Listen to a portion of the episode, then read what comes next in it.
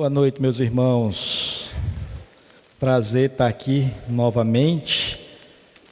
Agora à noite. Tivemos aqui um bom momento pela manhã.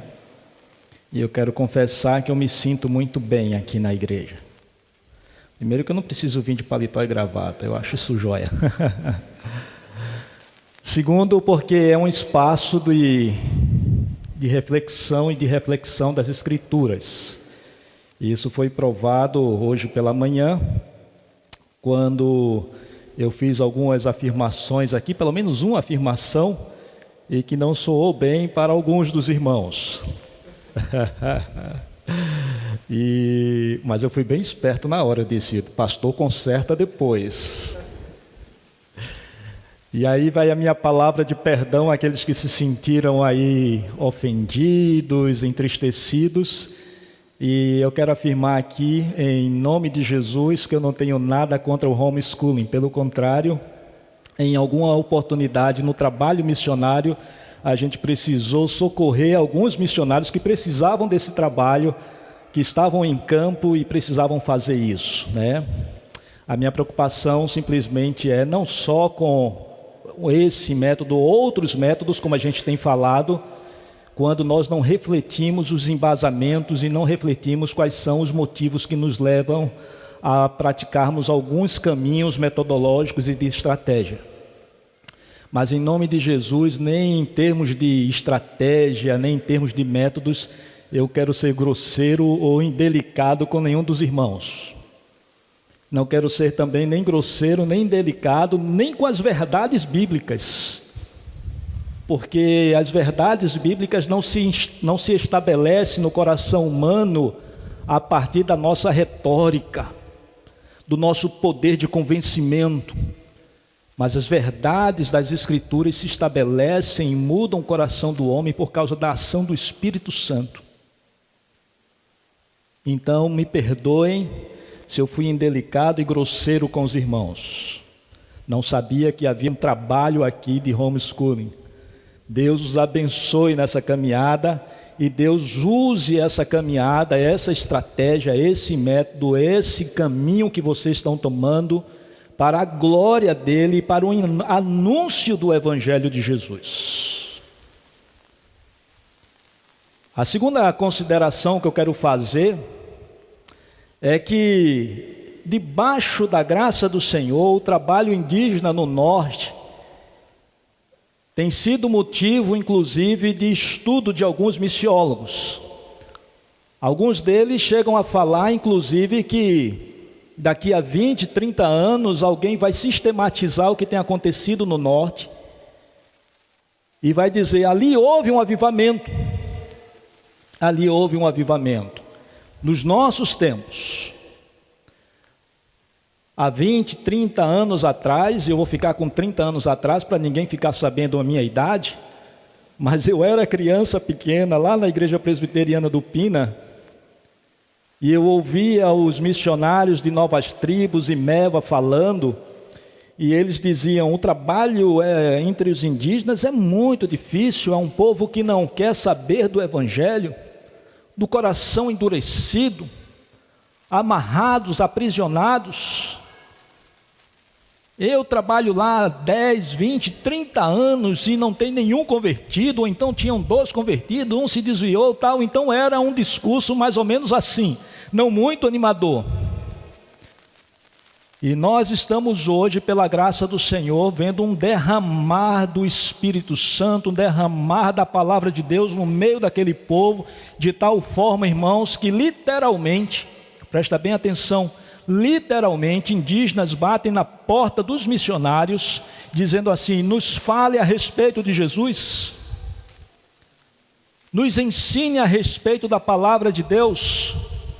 Mande missionários para minha comunidade. Meus irmãos, e a grande dificuldade tem sido obreiros que são poucos. E muitas vezes nós estamos confortáveis em nossas igrejas, e talvez alguns de nós aqui nessa noite, ouvindo a voz do Senhor, ouvindo o chamado do Senhor, e tem endurecido seu coração, e tem endurecido a sua obediência para se dirigir na direção daquilo que o Senhor tem apontado para a sua vida. De fato, Deus tem derramado uma graça ali naquela região. Pessoas se convertendo, igrejas sendo plantadas, e por que sinais de avivamento? Sinais de avivamento ah, de fato acontece ali um caso ou outro de que um indígena adoeceu e alguém veio, orou e aquele indígena foi curado, e então levanta-se aquele grande interesse da comunidade a respeito do evangelho, o missionário prega o evangelho e pessoas se convertem. Sinais. Fala-se de que gente sonha com Jesus e vai procurar o missionário para saber a respeito daquele sonho. Sinais que podem apontar para um avivamento. Mas pelo menos dois sinais de avivamento genuíno que nós compreendemos são percebidos também ali naquele meio. O primeiro é o forte interesse pelas Escrituras. Isso me impressiona como aqueles indígenas que se convertem e buscam os missionários para conhecer mais a respeito de Jesus, eles dizem: Nós queremos conhecer a Bíblia, nós queremos conhecer as Escrituras. Esse forte interesse pelas Escrituras é uma forte marca de despertamento espiritual. E aí a gente já pode ir aplicando aqui para o nosso contexto, para a nossa vida. Será que essa marca de espiritualidade tem sido percebida no seu coração? Não é percebida pelo pastor, não é percebida pela igreja, talvez nem percebida pela sua esposa, pelo seu marido, mas você tem percebido no seu coração, na sua alma, esse desejo ardente pelas Escrituras? Isso é uma marca de espiritualidade, é uma marca de avivamento. A outra marca de avivamento também muito saudável é o desejo de proclamar então o evangelho de Jesus àqueles que não ouviram. E isso é visto também no meio dos indígenas. E eu gostei porque eu olhei ali para ela e ela estava falando. No meio dos indígenas, o forte interesse daqueles crentes, daqueles que se aproximam do Senhor Jesus em anunciar e espalhar o evangelho do Senhor Jesus aos outros que não não têm essa relação com Cristo, o Salvador. E aí vem a outra pergunta também que podemos fazer ao nosso coração, perguntas muito íntimas.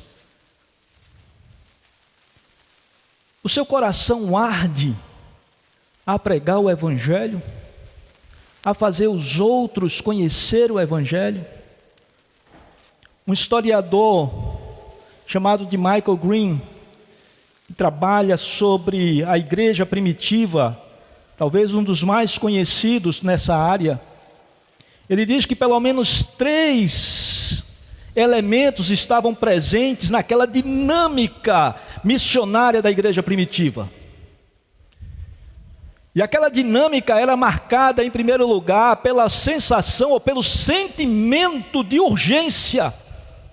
Nós precisamos anunciar a Jesus em todos os lugares. Isso é uma mensagem extremamente relevante e importante seria o segundo sentimento daquela comunidade. É uma mensagem relevante, é uma mensagem importante. O Evangelho não é mais uma opção filosófica para a existência humana. O Evangelho não é mais uma resposta para trazer algum tipo de conforto para a sua alma.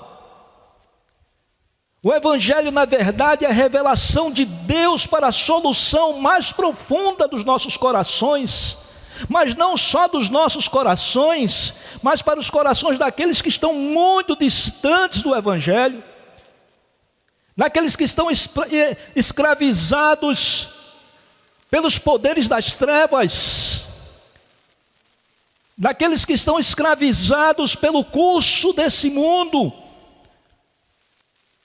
desejando um outro caminho, mas a comunidade, a sociedade, o meio que vive aponta para essa direção e são escravos.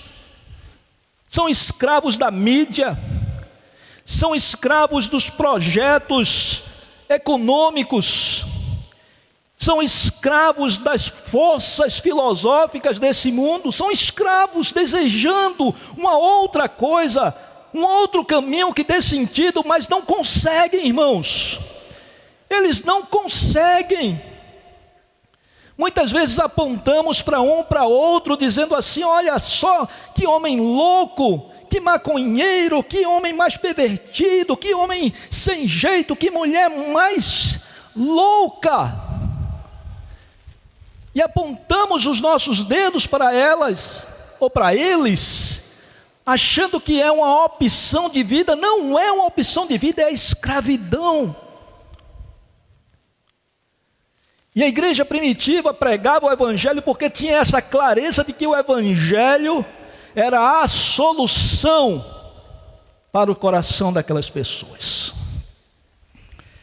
E o terceiro motivo que esse autor fala era que eles tinham um, um sentimento de gratidão profundo pelo que Jesus fez na cruz. Já pensou, irmãos?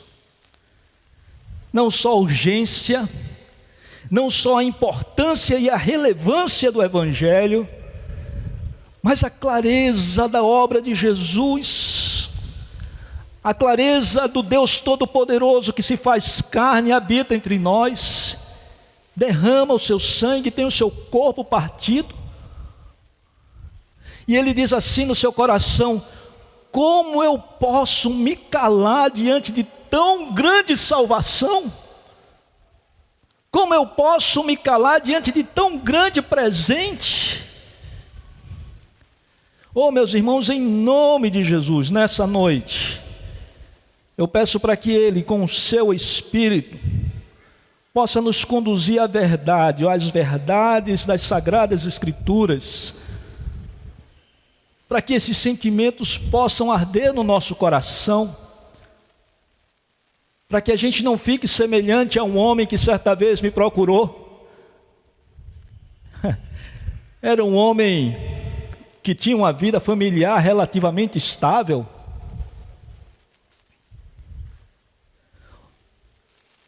Tinha as suas finanças também equilibradas.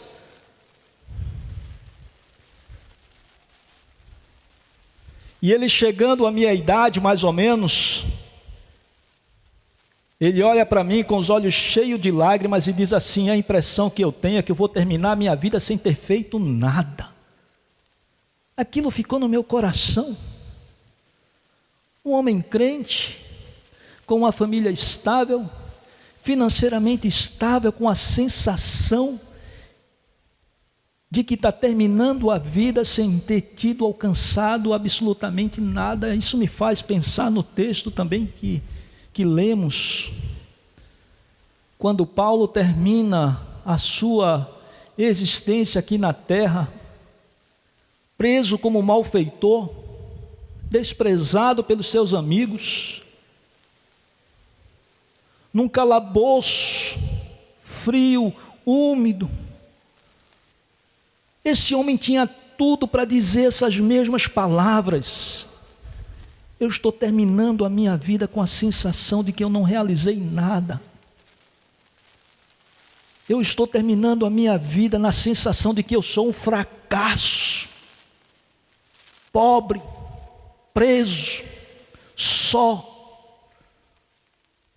E Paulo termina dizendo: Eu combati o bom combate eu combati o bom combate, encerrei a minha carreira e guardei a fé. E agora o que resta é esperar a coroa da justiça, que está preparado não só para mim, mas para todos aqueles que amam a volta de Jesus. O homem termina a sua existência com essa convicção de que a sua vida não foi uma inutilidade, mas com a certeza de ele correu uma boa carreira e desempenhou um bom combate. Meus irmãos, em nome de Jesus, a minha oração é que é que quando eu terminar a minha carreira, quando chegar o meu fim, eu possa ter essa mesma sensação e esse mesmo discurso no meu coração, eu combati um bom combate. Talvez liso, talvez até mais liso do que eu já sou. Mas com coração satisfeito e alegre no Senhor Jesus. Capítulo 17 de João. Oração sacerdotal de Jesus. Jesus exerce exatamente essa função, como o pastor estava aqui ensinando para as crianças, de interceder pelos seus discípulos, não apenas por aquele corpo de apóstolos, de discípulos, mas o texto todo do capítulo 17 nos aponta também que Jesus ora por aqueles que hão de crer no seu evangelho, na sua palavra. Jesus está orando por nós também. Nós estamos lidando com um Deus que é soberano e que ele não está limitado a tempos e épocas, que ele enxerga apenas aquela época, mas nós temos um Deus grandioso, de uma grandeza tão infinita, tão imensa, que ele, quando derramou seu sangue na cruz, e eu lembro de uma música que eu ouvia muito no Palavra da Vida, ele dizia: Quando o Senhor derramou seu sangue na cruz, ele lembrava de mim, ele pensava em mim, ele pensava em cada um de nós nessa noite. Ele conhecia o seu coração e o meu coração. Ele sabe das suas dores, das suas angústias, dos seus medos, das suas necessidades, das suas inseguranças dos seus traumas, os traumas que se estabeleceram ao longo da sua história, de pessoas que você amava, esperava o carinho, esperava o respeito, o acolhimento, e de repente essa pessoa que você ama é a pessoa que lhe decepciona. A sua inquietação com a comunidade eclesiástica, com a igreja. Você chegou aqui tão feliz, tão contente nessa igreja ou numa outra comunidade recebeu a Jesus e ali você convivendo e ali algumas decepções com o pastor, com o líder, com o irmão tal, e de repente o seu coração está entristecido, caído. Ao mesmo tempo que você se sente desafiado também a pregar o Evangelho. Veja que coisa mais contraditória. Pessoas e muitos de nós cansados, fadigados, talvez desanimados com a própria vida, a vida espiritual, talvez cansado emocionalmente. E aí vem o pastor aqui falando sobre missões, desafios, pessoas que estão morrendo no Afeganistão, e o seu coração fica aquecido, eu preciso fazer alguma coisa. Vejam só que sentimentos mais contraditórios.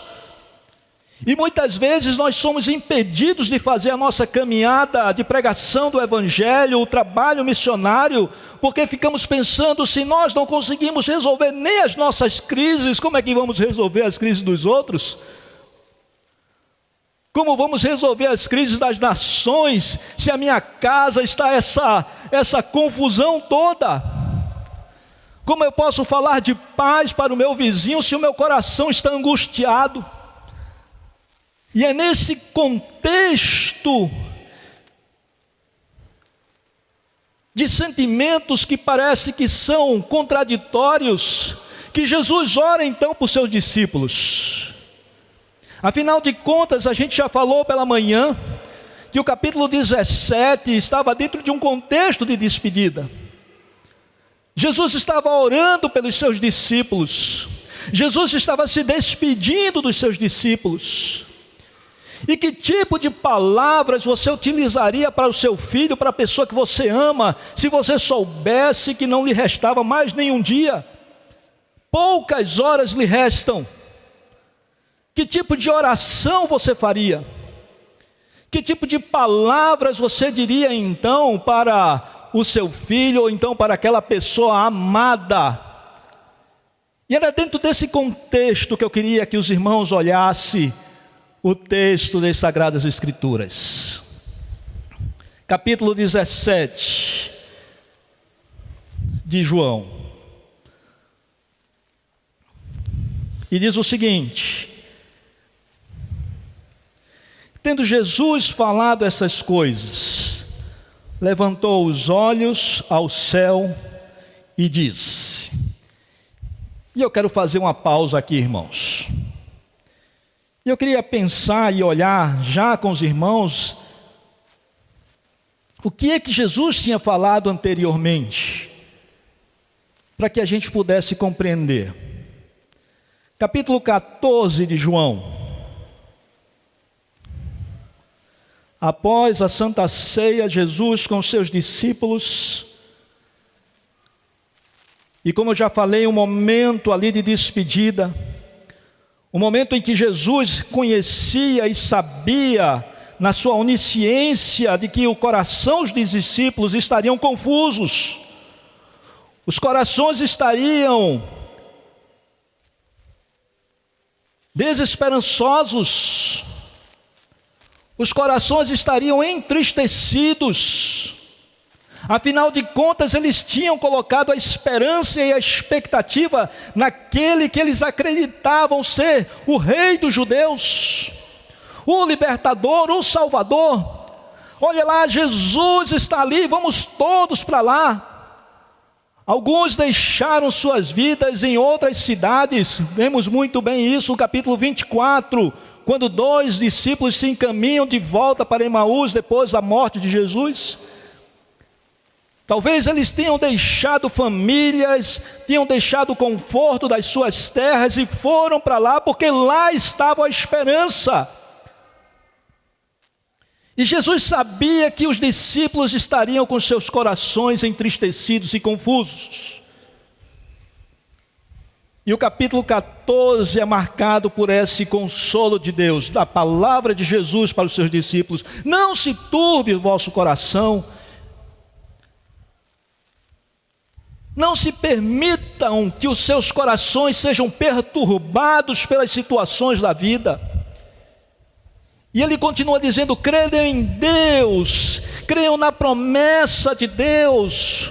Deus havia pregado e havia falado e havia prometido que enviaria o Messias. Não percam a sua esperança, creiam em Deus. Creiam no Todo-Poderoso, não percam essa perspectiva da grandeza do Deus que prometeu o Messias. E ele continua dizendo: creiam também em Jesus, creiam em mim. Não percam a fé, uma santa teimosia. E ele continua dizendo então: na casa do meu pai há muitas moradas, se assim não for, não vou teria dito a esperança, a esperança que aquece os nossos corações nos momentos das contradições da vida. Quando nós esperávamos que as coisas fossem dar certo e as coisas não dão certo como nós esperamos. A esperança de que nós temos um lar, de que aqui não é a nossa casa, que nós somos passageiros. A promessa do Espírito Santo de Deus. Tudo isso no capítulo 14 no capítulo 15, ele ora pedindo para que esses discípulos se mantenham na videira, se mantenham na promessa, se mantenham na palavra. Capítulo 16, a promessa mais uma vez do Consolador.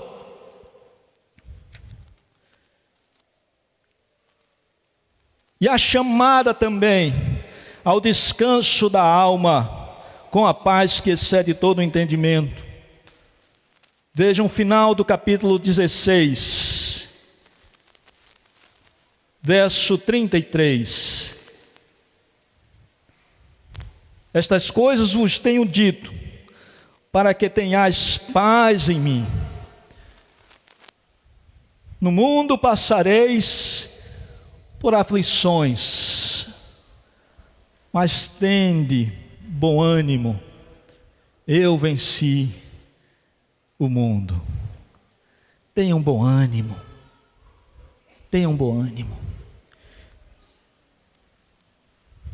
Tenha um bom ânimo.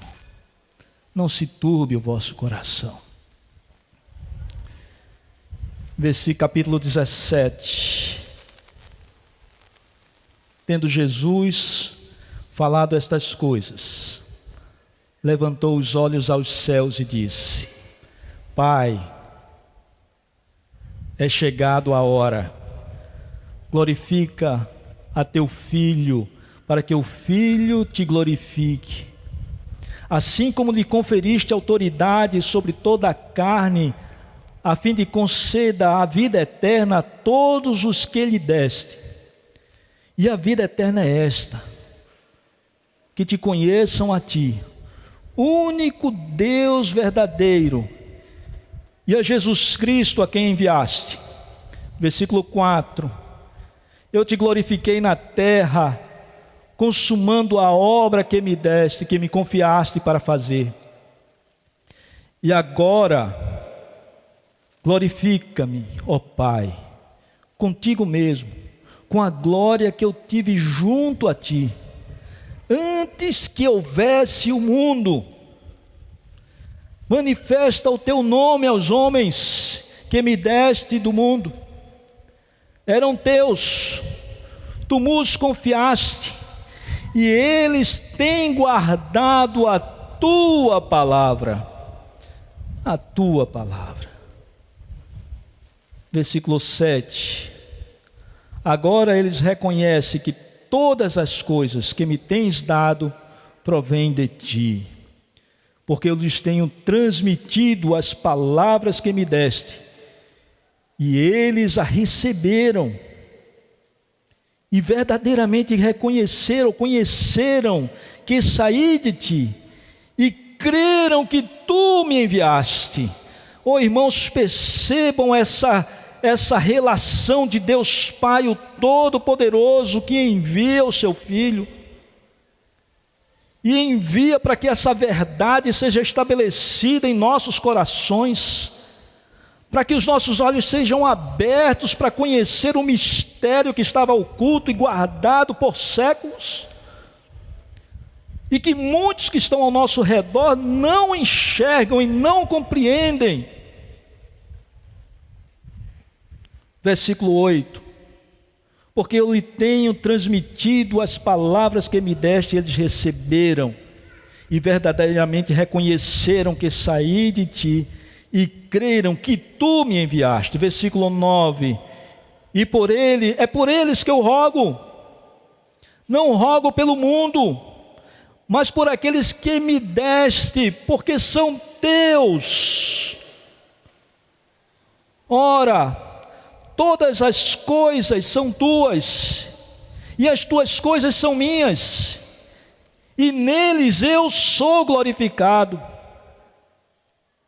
Já não estou no mundo, percebam, irmãos, mas eles continuam no mundo, ao passo que eu vou para junto de ti, Pai Santo, guarda-os em teu nome que me deste, para que eles sejam um assim como nós. Quando eu estava com eles, guardava-os no teu nome, que me deste, e protegia-os, e nenhum deles se perdeu, exceto o filho da perdição, para que se cumprisse as escrituras, a escritura. Mas agora eu vou para junto de ti isto falo no mundo para que eles tenham meu gozo completo em si mesmo. Eu lhes tenho dado a tua palavra. E o mundo os odiou, porque eles não são do mundo, como também eu não sou. Versículo 15: Não peço que os tire do mundo, e sim que os guardes do mal. E me parece, irmãos, que a partir daí ele começa a colocar algumas normativas e começa a apontar para a igreja a necessidade de que a igreja proclame essa palavra que recebeu do próprio Cristo. E não é assim que acontece com nossas vidas, não foi assim que aconteceu com as nossas próprias vidas. Estávamos perdidos, caminhando para o inferno, sem rumo, sem direção, no desespero da existência,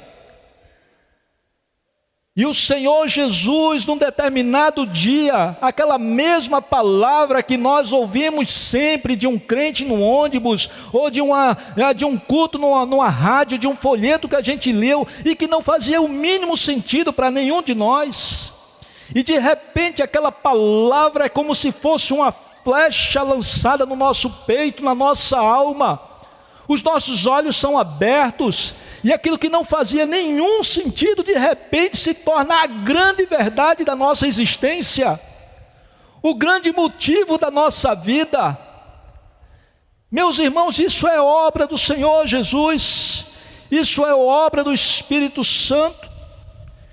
E aí me parece, irmãos, que a partir daí ele começa a conclamar essa igreja, orar por essa igreja, orar por nós, dizendo assim: empurra essa comunidade para o meio do mundo, não para que ela seja contaminada pelo mundo, não para que ela absorva a cultura do mundo, não para que ela absorva os valores e conceitos e ideias do mundo, mas para que ela sirva de sal e luz no meio das trevas sal e luz no meio das trevas. Versículo 16: Eles não são do mundo, como eu também não sou. E vejam só o pedido que ele faz então para a igreja, para cada um de nós: santifica-os na verdade, e a tua palavra é a verdade. Nós estamos vivendo o período da pós-verdade. Não há verdade. Não há verdade no mundo que nós estamos vivendo. Estava escutando, assistindo um determinado filme e o bandido era um ricão, um grande rico, um grande magnata. Eu nem me lembro o nome do filme, mas essa cena ficou na minha cabeça e alguém que trabalhava com ele dizendo assim: Olha, você foi traído pelo seu inimigo. E ele, com a cara mais cínica do mundo, olha para ele e diz assim: Meu inimigo? Eu não tenho inimigos. Eu também não tenho amigos. Não há inimigos e não há inimigos. Há simplesmente interesses. Não há verdades, não há mentiras há simplesmente interesses. O mundo se estabelece em cima de interesses, de desejos, de prazeres, e para isso era necessário então extirpar de uma vez por toda a verdade. Não há verdade, nem verdade relativa. Há uma coisa chamada de verdade fluida, de mundo fluido, alguma coisa desse tipo. Mas o que as Escrituras está dizendo aqui, que a tua palavra é a verdade. Meus irmãos, não é uma verdade, não é um caminho, não é uma possibilidade, não é mais uma verdade que se, que se mistura nas mentiras desse mundo. O que as Escrituras estão nos dizendo que nós estamos debaixo daquilo que é a verdade da existência humana a verdade que responde às questões mais profundas da ciência, das naturezas, da natureza, as verdades mais, as questões mais profundas da filosofia. Nós estamos com a verdade e a tua palavra, o Logos vivo de Deus, o próprio Cristo, ela é a verdade. Meus irmãos, Precisamos crer nisso, precisamos abraçar isso. Assim como tu me enviaste, versículo 18, ao mundo, também eu os envio. Versículo 19: E a favor deles que eu me santifico a mim mesmo, para que eles também sejam santificados na verdade. Versículo 20: Não rogo somente por estes, mas também por aqueles que vieram a crer em mim por intermédio da tua palavra, a fim de que todos sejam um como és tu, ó Pai, em mim e eu em ti, também sejam eles em nós, para que o mundo creia que tu me enviastes. Eu lhes tenho transmitido a glória que me, tem da, que me, me tens dado para que sejam um como nós somos, eu neles e tu em mim, a fim de que sejam aperfeiçoados na unidade, para que o mundo conheça que tu me enviaste e eu e os amaste, como também amaste a mim. Versículo 24: Pai, a minha vontade é que onde eu estou, estejam também comigo os que me deste para que vejam a minha glória que me conferiste, porque me amaste antes da fundação do mundo. Pai justo, o mundo não te conheceu, eu, porém, te conheci, e também estes compreenderam que tu me enviastes. Eu lhes fiz conhecer o teu nome ainda o farei conhecer, a fim de que o amor com que me amaste esteja neles e neles esteja. Eu queria destacar nesse texto, irmãos, rapidamente, apenas alguns algumas normativas do trabalho missionário. A primeira normativa, apenas algumas, é que o trabalho missionário ele se estabelece nesse contexto de oração. Não há como se fazer um trabalho missionário que não seja dentro de um contexto de oração, não só da prática da oração, mas da vivência da oração. O que eu estou convidando aos irmãos é obedecerem às Escrituras quando diz que orem e orem sem cessar. O que eu estou convidando aos irmãos é para que as Escrituras sejam meditadas de manhã, de tarde, de noite, durante todo o dia, como diz o Salmo 1. Antes o teu prazer, antes o meu prazer está na tua lei, na tua palavra, compreendendo que a lei do Senhor é perfeita e que essa lei restaura a alma. E nessa lei eu medito de dia e de noite, meus irmãos, é a palavra do Senhor ardendo e queimando o nosso coração constantemente. É a nossa mente, o nosso coração em oração constantemente, não apenas nos nossos momentos de devocionalidade mas um andar em oração. É nesse ambiente de empatia com os perdidos que se estabelece a obra missionária. E percebam aqui como Jesus não apenas orava ou cumpria um ritual, ou apenas simplesmente estava pensando na obra, mas havia um ardor no seu coração, uma compreensão clara do sofrimento daquele povo, daqueles discípulos. O trabalho missionário e a obra evangelística, ela precisa ser feita também debaixo desse sentimento, debaixo dessa, desse ambiente de oração empático, não sei se os irmãos me compreendem. Muitas vezes nós somos muito simpáticos com o sofrimento do outro, né, irmãos? Alguém está ao nosso lado, nosso vizinho, e ele está ali com algum problema, alguma enfermidade, e a gente diz: Eu vou orar pelo irmão, e ora de lá de longe, e não chega nem perto para não pegar nem Covid, né, e nenhuma outra enfermidade. Não estou estimulando ninguém a abraçar ninguém com Covid, viu, meus irmãos? Mas eu estou estimulando os irmãos a não apenas terem esse sentimento de simpatia pelo sofrimento do outro, mas de empatia, de sofrer com. Me impressiona o livro de Hebreus, o escritor Hebreus, que diz que aquela comunidade não apenas é, orava pelos que estavam sendo presos, mas eles se compadeciam, sofriam com aqueles que estavam encarcerados. Meus irmãos, quando nós ouvimos a respeito do Afeganistão de que cristãos, irmãos nossos estão morrendo, que tipo de sentimento se estabelece no seu coração? Uma simpatia pelo trabalho missionário lá no Afeganistão? Ou o seu coração arde? O seu coração queima? Mas normalmente nós não queremos sofrer. Nós fazemos tudo para não sofrer. E o sofrimento de fato não é bom. Eu não vivo pedindo, pelo amor de Deus, vem então sofrimento, eu preciso de provações e angústias. Eu não quero isso para a minha vida.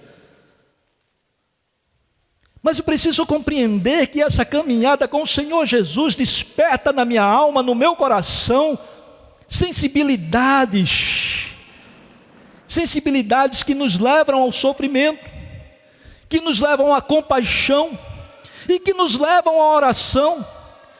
Não a oração simplesmente pela ordem pela consciência de que precisamos orar, mas porque o meu coração dói juntamente com aqueles que estão sofrendo. E era assim que Jesus orava. E me parece então, irmãos, que a obra missionária, que o trabalho evangelístico, ele precisa ser revestido desse sentimento de empatia, de sofrimento com. E essa compreensão clara de que o Evangelho é a resposta e a solução para as angústias do coração de qualquer humano. Por isso que Jesus, quando termina o capítulo 13, aqui, o capítulo 16, ele diz: Eu deixo-vos a paz, a minha paz eu vos dou, e não dou como o mundo a dá.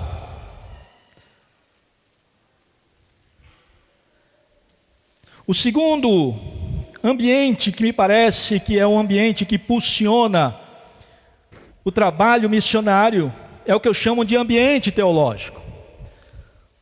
E aí a gente pensa logo que precisa estudar teologia tal, então se algum Ronaldo Lidório ou algum Augusto Nicodemos tal, não sei o que saber não. O que me parece que o texto nos aponta, irmãos, é de que a compreensão clara das verdades de Deus estabelecida nas Escrituras precisam permear então todas as nossas atividades evangelísticas. Porque nós podemos fazer um grande movimento aqui evangelístico, motivado então por causa ah, do sofrimento daqueles mais pobres que estão ali naquela região. É uma coisa boa, e de fato eu acabei de falar que nós precisamos sofrer com. Podemos ser motivados então por causa das histórias contadas aqui pela missionária Vládia, que foi lá e tal, e, e pregou, e não sei quantas pessoas se converteram, e aí a gente se sente motivado. Talvez a gente possa fazer uma caminhada é, missionária de plantio de igreja simplesmente porque é a moda plantar igreja. Então, Tim Keller falou que precisamos plantar igreja, vamos plantar igrejas. Mas o que eu estou chamando a igreja aqui de casa caiada é a perceber a centralidade das Escrituras e os ensinos das Escrituras. E um dos elementos centrais das Escrituras para a proclamação do Evangelho, para o plantio de igreja, é a glória de Deus. Nós evangelizamos e plantamos igrejas porque nós queremos ver a glória de Deus sendo conhecida por todos e por todas as nações, para que o nosso vizinho reconheça a glória de Deus, para que as nações possam se aproximar e glorificar aquele que é todo-poderoso. A glória de Deus. A outra verdade teológica que precisa ser impulsionada, então, ou impulsionar a igreja, a pregação do Evangelho e a pregação e o estabelecimento de novas igrejas, é o estabelecimento em cima das verdades de Deus, como eu já falei aqui.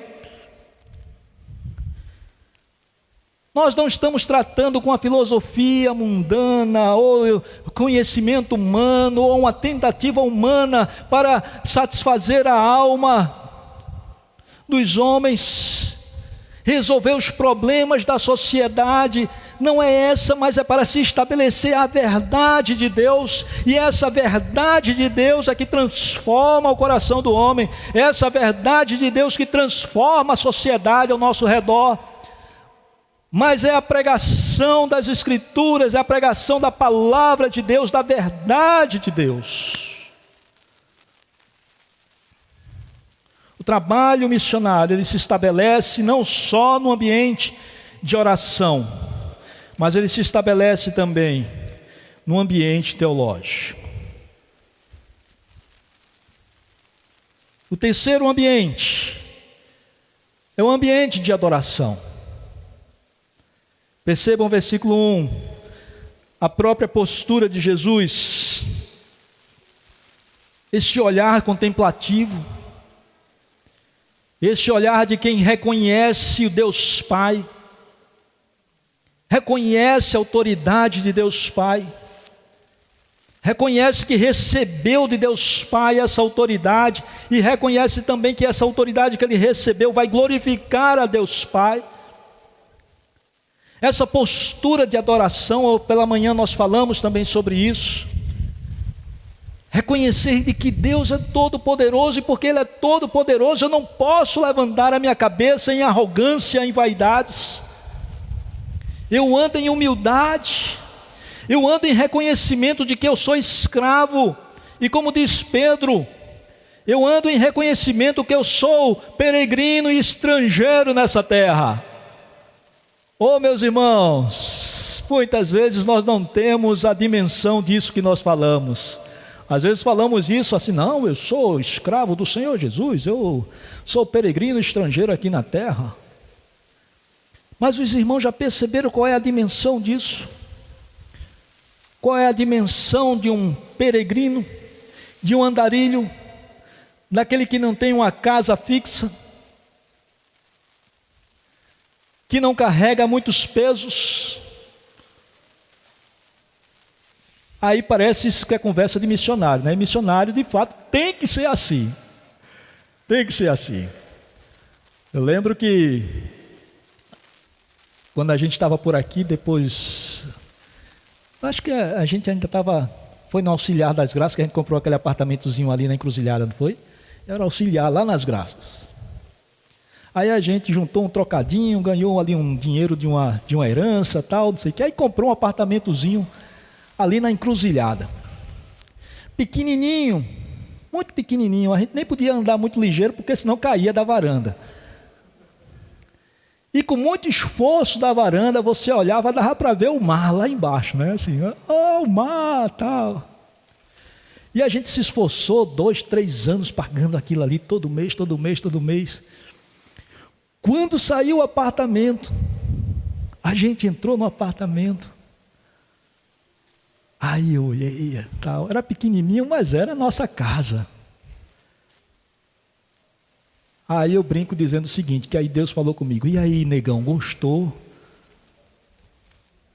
Eu disse, Senhor, gostei, dá para ver até o mar, olha lá, olha lá o mar. Ele disse, pois é, arruma tuas coisas e vai embora. Morei lá seis meses. Outra vez, aí a gente chegou em Manaus, conseguiu comprar um outro apartamento por lá, tal, não sei o quê. E aí a gente estava botando luminária, tal, não sei o quê. Aí, ô Silvério, a gente vai botar que tipo de luminária aqui, tal, não sei o quê. Aí ela responde para mim: Ah, bota uma de plástico mesmo, a gente não sabe quanto tempo a gente vai passar aqui. Moramos lá dois, três meses. E aí você diz: Ah, mas isso é porque somos missionários, eles são missionários. Mas, irmãos, nós deveríamos ter isso no nosso coração, nós somos peregrinos. Nós não somos possuidores de nada. Somos estrangeiros, nós não temos direito a nada. Somos servos simplesmente do Senhor Jesus, todos nós, não só missionários. John Piper diz que humildade é ter a consciência que nós não temos o direito nem de um bom dia do vizinho. Quando a gente entra no elevador e dá bom dia para o vizinho, a gente quer no mínimo que ele balance a cabeça, não é verdade, irmãos? Se ele não balançar a cabeça, nós podemos até perder o dia, porque a gente diz assim: isso é um cavalo, um estúpido. Eu dou um bom dia para ele, ele não fala nada para mim, eu tenho o direito de receber pelo menos um bom dia de volta. Quando nós pensamos, ou quando Pedro fala aquelas comunidades que são peregrinos e estrangeiros em terras estranhas, ele está dizendo: você não tem direito a nada são escravos do Senhor Jesus. São escravos do Senhor Jesus. Essa postura de compreensão de quem é Deus, de quem somos nós, e que se somos salvos, somos salvos por causa da graça, como fala Efésios capítulo 2 quando diz que por causa da misericórdia que teve, do amor que teve, nos salvou pela graça. Mas nós somos apegados às nossas coisas, às nossas posses, e adoecemos, nos angustiamos e não dormimos porque achamos que somos donos e capazes de muitas coisas. Eu estou convocando a igreja nessa noite a andar em adoração ao Senhor, em reconhecimento de que Ele é e que nós não somos. E se somos, somos por causa da graça de Deus. Se temos alguma coisa por causa da graça de Deus. Paulo afirma isso: posso todas as coisas naquele que me fortalece. Ele é empoderado não nas suas posses, nas suas possibilidades, na sua capacidade ele é empoderado em Deus, no reconhecimento de quem é Deus e quem nós somos. A obra missionária precisa ser feita assim. A sua caminhada evangelística com seus, com seus vizinhos o plantio de igreja aqui no outro bairro precisa ser nessa perspectiva. Deus, a glória de Deus, e nós somos seus servos, seus cooperadores, salvos por causa da sua graça, por causa da sua misericórdia. Percebe, irmãos? A outra coisa que me impressiona também no texto que o ambiente missionário ele é um ambiente de obediência. No versículo 18, o versículo 18 diz: Não falo. O vento passou aqui e levou minha folha. Assim como tu me enviaste ao mundo, eu também os enviei ao mundo. E a favor destes eu me santifico a mim mesmo, para que eles também sejam santificados na verdade. Eles são enviados, e ele ouvindo então o chamado de Deus, os desígnios do Senhor, eles obedecem então a esse chamado e a esse desígnio do Senhor Jesus. Sofia Miller é uma mulher na década de 50, evangelizou um rio lá no alto Rio Negro, o rio Insana, conhecido hoje como Rio dos Crentes. Uma mulher sozinha na década de 50, irmãos, evangelizou todo aquele rio.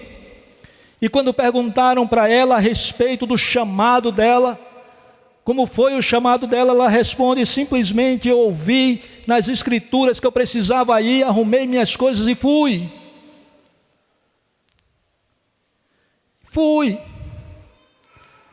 E nós estamos ouvindo todos os domingos, domingo após domingo, que nós precisamos proclamar o Evangelho, precisamos anunciar o Evangelho, precisamos falar do Evangelho aos nossos vizinhos, precisamos plantar novas igrejas, precisamos enviar missionários, precisamos ir como missionários. E ainda ficamos esperando, não sei o que, tal, que um anjo talvez de luz apareça é um chamado de Deus, é uma ordenança do Senhor. Fazei discípulo, ensine todas essas coisas. Meus irmãos, vamos fazer essa caminhada juntos. E eu queria terminar com a última convocação, ou último ambiente proposto pelo texto, dos muitos outros, mas para nós nessa noite.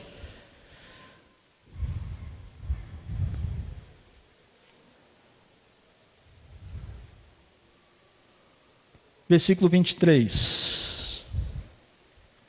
Eu neles e tu em mim, a fim que eles sejam aperfeiçoados na unidade, para que o mundo conheça que tu me enviaste e os amaste, como também amaste a mim. É o chamado à unidade. Somos diversos. E muitas coisas pensamos diferentes. Muitas coisas pensamos diferentes. Muitas coisas sentimos diferente.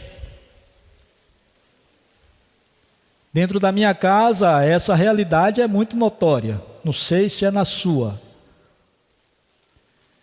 Para a gente tomar uma decisão de comprar alguma coisa, de fazer alguma coisa, eu preciso pensar mil vezes eu penso se eu vou comprar um carro ou trocar o carro, eu penso se vou comprar, se vou trocar, qual carro, quando eu vou trocar, e depois que eu compro, eu troco, eu ainda fico angustiado porque eu troquei, não sei se eu fiz um bom negócio.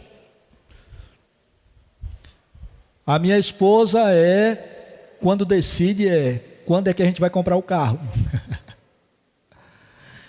Pensamos diferentes, agimos diferentes. Muitas vezes precisamos sentar e acertar então os passos e acertar as ideias. E muitas vezes, irmãos, acertar os sentimentos também. Porque nós machucamos um ao outro mesmo sem querer. Quantas vezes machuquei a minha filha ou as minhas filhas? Quantas vezes também fui machucado por elas? E precisamos nos acertar. Mas uma coisa que eu venho orando ao Senhor é que a Sua presença na minha casa seja tão clara, seja tão visível, seja tão real e tão necessária, que essas diferenças possam sumir, ou pelo menos elas possam serem administradas de forma que a paz de Deus exceda o ambiente, exceda as diferenças. Me entende, irmãos? De tal forma que aqueles que estejam ao nosso redor se sintam atraídas pela nossa casa. Logo quando começamos a namorar e noivamos e pensamos em casar, a nossa oração tem sido: Deus, torna a nossa casa uma igreja. uma igreja, um lugar de adoração, um lugar onde a gente queira voltar para casa, um lugar aonde eu possa dormir e descansar em paz, a despeito das nossas diferenças um lugar onde o vizinho olhe, ou então o irmão da igreja possa entrar na nossa casa e se sentir bem. Ah, aqui verdadeiramente mora o Senhor. Unidade, mesmo na diversidade. A obra missionária, o trabalho de evangelização ela se dá dentro também de um ambiente de unidade. Mesmo na diversidade, mesmo quando uma igreja como essa, com tantas cabeças, com tantos sentimentos, com tantas ideias, tantas possibilidades, consegue caminhar na direção daquele que é o, o autor e consumador da nossa fé. E quem é o autor e consumador da nossa fé, meus irmãos? Cristo Jesus o nosso Senhor. Que Ele encha seu coração de alegria e de paz, porque eu quero que Ele encha o meu nesses dias. mas que Ele encha também o seu coração de disposição e de visão para fazer o que precisa ser feito no mundo tão louco que a gente está vivendo. Em nome de Jesus. Baixe sua cabeça e nós vamos orar.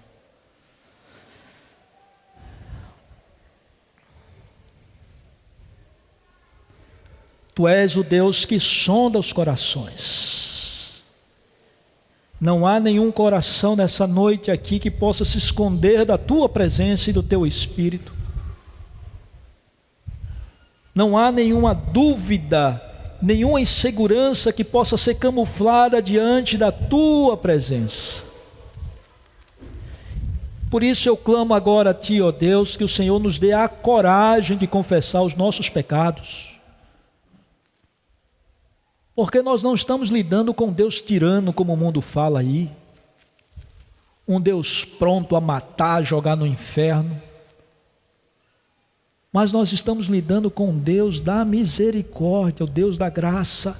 Nós estamos no tempo da misericórdia e no tempo da graça, onde o Senhor Jesus está disposto a ouvir a tua oração oh, meu Deus, que teu Espírito ministre a tua palavra. Que o teu Espírito, ó Deus, possa abrir o nosso coração e a nossa mente e reconhecer quem é Deus, a sua misericórdia, o seu amor e a graça que foi revelada e derramada sobre nós de tal forma que nós não vivemos mais naquele caminho do inferno, nas angústias e na falta de esperança do mundo Ó Deus, restitui a alegria do nosso coração, nos faz experimentar da paz que excede todo o entendimento. Nos faz, ó Deus, e permite que a tua palavra volte a arder no nosso coração. Que os nossos momentos de oração não sejam simplesmente mecânicos, mas que seja a nossa vida, a nossa expressão mais profunda dos nossos sentimentos. Ó Deus, nos permita chorar diante da tua presença não apenas pelos nossos pecados, mas pelos pecados dos outros, pelo aprisionamento dos outros, ó Deus, em nome de Jesus. Concede, ó Pai amado, que a nossa caminhada seja uma caminhada na devocionalidade, na adoração, na espiritualidade, na compaixão, ó Deus, e não apenas nos ritos, nos rituais. Meu Deus, guarda-nos. Os dias são maus, o mundo é mau. A tua palavra diz que o mundo jaz no maligno. Mas a tua palavra também acabou de nos informar que o Senhor nos guarda e nos santifica, e santifica na tua verdade, a tua palavra é a verdade, o teu Espírito nos conduz. Então, ó Deus, faz com que essas verdades brotem no nosso coração e na nossa alma. Em nome de Jesus, nós precisamos do Senhor. Nós precisamos do Senhor para que a gente não venha cair em tentação. Nós precisamos do Senhor para que a gente não venha cair em depressão. Nós precisamos do Senhor para que a gente não venha esmorecer na fé. Nós precisamos do Senhor para que possa nos dar sentido para a vida, caminhos na vida. Nós precisamos do Senhor para tudo. Então, ó Deus, em nome de Jesus, ouve as orações nessa noite de cada coração aqui glorifica o teu nome em nossas vidas, para que a gente possa experimentar a alegria que vem do Senhor. Nós te rogamos em teu nome, para a tua glória. Amém, meu Senhor.